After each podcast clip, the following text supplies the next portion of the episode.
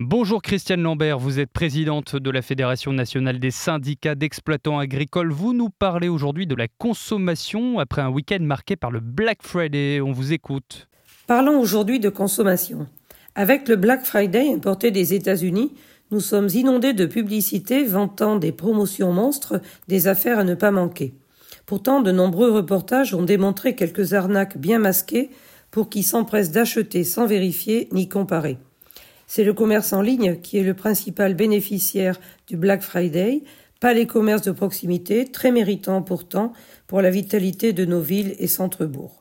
Au même moment, une invitation à raisonner nos achats, à ne pas surconsommer est diffusée sur les ondes par l'Agence de la transition écologique. Deux ministres du même gouvernement expriment leur vision différente sur les ondes. Que faut-il en penser? Le mot sobriété est de plus en plus évoqué face à l'accélération du changement climatique et à la nécessité de réduire la consommation d'énergie fossile, de métaux et matériaux rares pour réduire le réchauffement des températures et l'empreinte carbone de nos économies et de nos modes de vie. L'écologie intégrale, explicitée par Pape François, fait souvent référence à la sobriété et nous éclaire.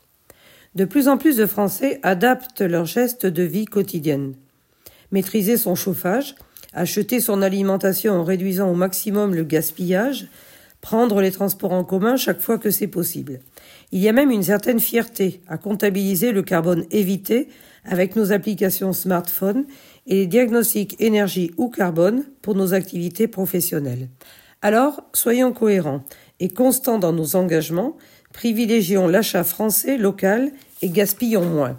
Car par exemple, pour l'alimentation, c'est près de 10 millions de tonnes de nourriture consommable qui sont gaspillées chaque année en France, soit l'équivalent de 150 kilos par habitant et par an.